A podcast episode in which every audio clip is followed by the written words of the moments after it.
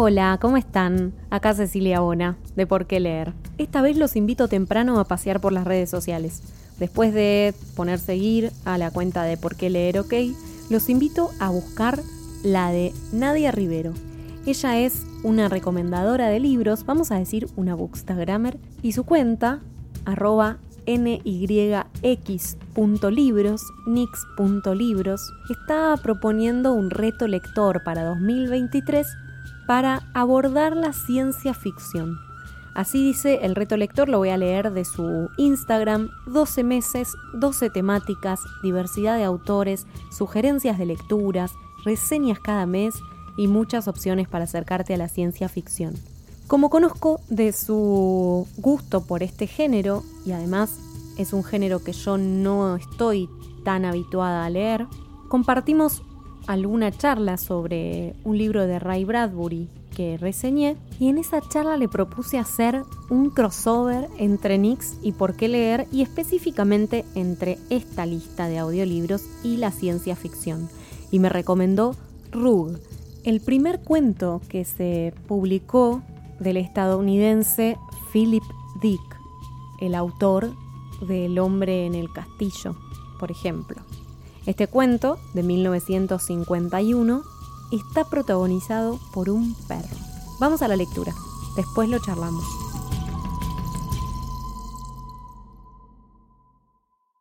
Rug, dijo el perro. Apoyó las patas en el borde de la cerca y miró en torno suyo.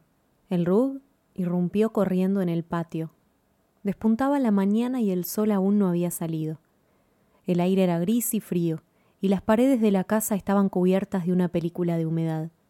Sin dejar de mirar, el perro entreabrió las fauces y clavó las garras negras en la madera de la cerca. El rug se detuvo junto a la puerta abierta del patio. Era pequeño, delgado y blanco, y las patas apenas parecían sostenerlo. El rug parpadeó, y el perro le enseñó los dientes. Rug, repitió. El eco repitió el sonido en la silenciosa penumbra matinal. Todo estaba callado y apacible. El perro se puso a cuatro patas y atravesó el patio en dirección a la escalera del porche. Se sentó en el primer peldaño y miró al Rug. Este le devolvió la mirada. Luego alargó el cuello hacia la ventana de la casa y la husmeó. El perro cruzó el patio a la carrera, golpeó la cerca y el portón tembló y crujió bajo la fuerza del impacto. El rug se alejó a toda prisa por el sendero con un trotecillo ridículo. El perro se echó junto a los maderos de la cerca, con la respiración agitada y la lengua roja colgando fuera de la boca. Siguió contemplando al rug mientras se alejaba. El perro yació en silencio. Sus ojos negros brillaban. Amanecía. El cielo empezó a clarear. El aire de la mañana transportó los sonidos de la gente que despertaba. Las luces se encendieron detrás de los visillos. Una ventana se abrió al frío de la mañana. El perro continuó inmóvil, vigilaba el sendero. La señora Cardosi vertió agua en la cafetera. Una nube de vapor la cegó por un instante. Dejó el pote en el borde de la cocina y entró en la alacena. Cuando salió, Alf estaba en la puerta poniéndose las gafas. ¿Tienes el periódico? preguntó. Está fuera. Alf Cardosi atravesó la cocina, corrió el pestillo de la puerta trasera y salió al porche. Contempló la mañana húmeda y gris. Boris estaba echado junto a la cerca, negro y peludo, con la lengua fuera. Mete la lengua adentro, dijo Alf. El perro levantó la vista al momento, golpeó la tierra con la cola. La lengua, mete la lengua adentro. El perro y el hombre intercambiaron una mirada. El perro gimoteó. Tenía los ojos brillantes y enfebrecidos. Rug, dijo suavemente. ¿Qué? Alf miró a su alrededor. ¿Viene alguien? ¿El chico de los periódicos? El perro lo miró con la boca abierta. Hace unos días que te veo alterado, dijo Alf. Deberías tranquilizarte. Ya somos demasiado viejos para estas excitaciones. Entró en la casa. Salió el sol. La calle se llenó de luz y color. El cartero hacía su ruta habitual cargado de cartas y revistas. Los niños correteaban, riendo y charlando. A eso de las once la señora Cardosi barrió el porche delantero. Hizo una pausa y aspiró una bocanada de aire. Hoy huele bien, comentó. Hará buen tiempo. Cuando el sol de mediodía comenzó a castigar la tierra, el perro negro se estiró bajo el porche. Su pecho se movía al compás de la respiración. Los pájaros jugueteaban en el cerezo, graznando y parloteando entre sí. Boris levantaba la cabeza de vez en cuando y los miraba. Al cabo de un rato se levantó y trotó hacia el árbol. Entonces fue cuando reparó en los dos rugs sentados en la cerca. Tenían los ojos clavados en él. Es grande, dijo el primer rug, más que la mayoría de los guardianes. El otro rug asintió con un balanceo de la cabeza. Boris, muy quieto, los vigilaba con el cuerpo rígido. Los Rugs permanecían en silencio mientras contemplaban al enorme perro con la golilla de pelo blanco hirsuto que adornaba su cuello. ¿Cómo está la urna de las ofrendas? preguntó el primer Rug. ¿Está casi llena? Sí, confirmó el otro, casi a punto. ¡Ey, tú! gritó el primer Rug. ¿Me oyes? Esta vez hemos decidido aceptar las ofrendas.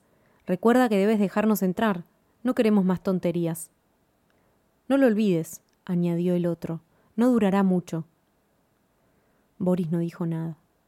Los dos rugs saltaron de la cerca y fueron hasta el sendero. Uno de ellos sacó un mapa y ambos lo consultaron. Esta zona no es la más adecuada para un primer ensayo, dijo el primer rug. Demasiados guardianes. En cambio, la zona norte. Ellos ya han decidido, dijo su compañero. Hay tantos factores. Por supuesto. Echaron una mirada a Boris y se apartaron un poco más de la cerca. El perro no pudo escuchar el resto de la conversación.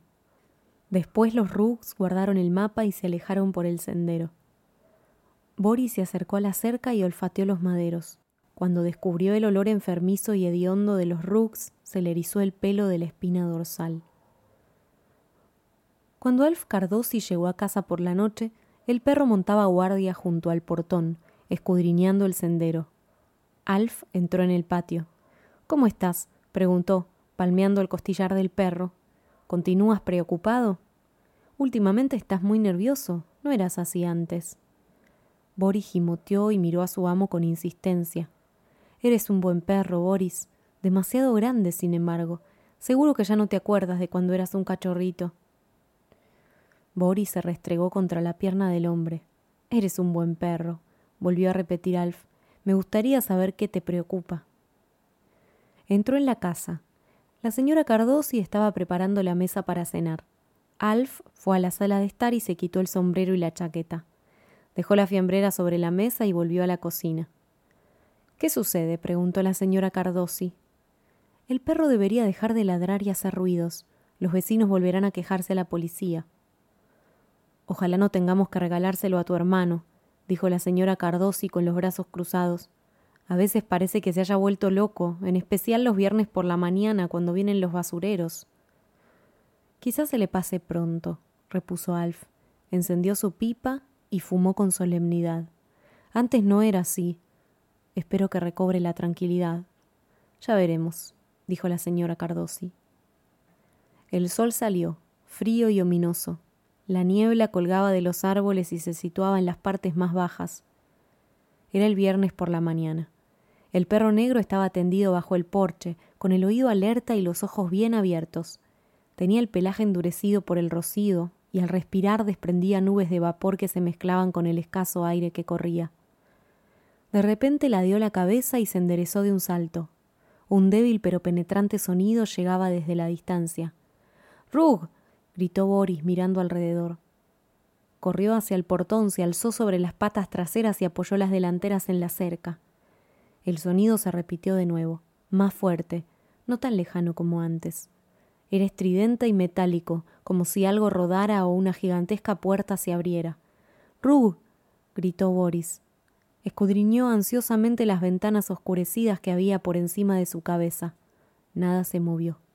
Nada y entonces vio que los Rugs avanzaban por la calle. Los Rugs y su camión avanzaban bamboleándose, traqueteando sobre las piedras con gran estrépito. Rug. volvió a gritar Boris. Sus ojos brillaban en las tinieblas. Luego se calmó, se echó en el suelo y esperó, atento al menor sonido. Los Rooks detuvieron el camión frente a la casa. Pudo oír cómo se abrían las puertas y bajaban a la calle. Boris empezó a correr en círculos, gimió y apuntó con el hocico hacia la casa. El señor Cardosi se incorporó un poco en la tibia oscuridad del dormitorio y echó un vistazo al reloj. Maldito perro, murmuró. Maldito perro. Hundió el rostro en la almohada y cerró los ojos. Los Rooks bajaban por el sendero. El primer Rook empujó la puerta hasta que cedió. Los Rooks entraron en el patio. El perro retrocedió. Rug, Rug, gritó. El horrible y acre olor de los Rugs le hizo salir huyendo. La urna de las ofrendas, dijo el primer Rug. Creo que está llena. Sonrió al aterrorizado perro. Muy amable de tu parte. Los Rugs se acercaron al cubo de metal. Uno de ellos quitó la tapa. Rug, Rug, gritaba Boris, acurrucado junto al primer escalón del porche. Temblaba de miedo. Los Rugs levantaron el tacho y lo pusieron de costado. El contenido se desparramó sobre el suelo y los Rooks destrozaron las bolsas de papel. Eligieron la piel de las naranjas, los trozos de pan tostado y las cáscaras de los huevos. Uno de los Rooks se metió una cáscara de huevo en la boca y la destrozó con un crujido. Rug, gritó Boris casi para sí, perdida toda esperanza. Los Rooks casi habían terminado de recoger las ofrendas. Hicieron una pausa y miraron a Boris. Entonces, lenta y silenciosamente, Alzaron la vista hacia la casa y examinaron las paredes, el estuco y la ventana con el visillo de color pardo todavía corrido. Rug. chilló Boris y avanzó hacia los intrusos con ágiles movimientos, enfurecido y asustado al mismo tiempo. Los Rugs se apartaron de la ventana a regañadientes, salieron por el portón y lo cerraron. Míralo, dijo el último Rug con desprecio, mientras levantaba el extremo de la manta hasta la altura del hombro. Boris cargó contra la cerca, con las fauces abiertas y dispuestas a triturar. El rug más grande agitó los brazos frenéticamente y Boris retrocedió. Se estiró al pie de la escalera del porche con la boca aún abierta.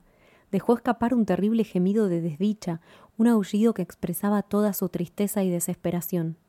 Vámonos, dijo uno de los rugs al que permanecía junto a la cerca. Caminaron por el sendero. Bueno, excepto estos lugarejos custodiados por los guardianes, la zona ha quedado despejada, dijo el Rug más grande. Me alegraré cuando hayamos acabado con este guardián en particular. Nos causa muchos problemas. No te impacientes, sonrió otro Rug. Tenemos el camión repleto. Dejemos algo para la semana que viene. Todos los Rugs rieron. Ascendieron el sendero transportando las ofrendas en la manta sucia que se hundía por el centro.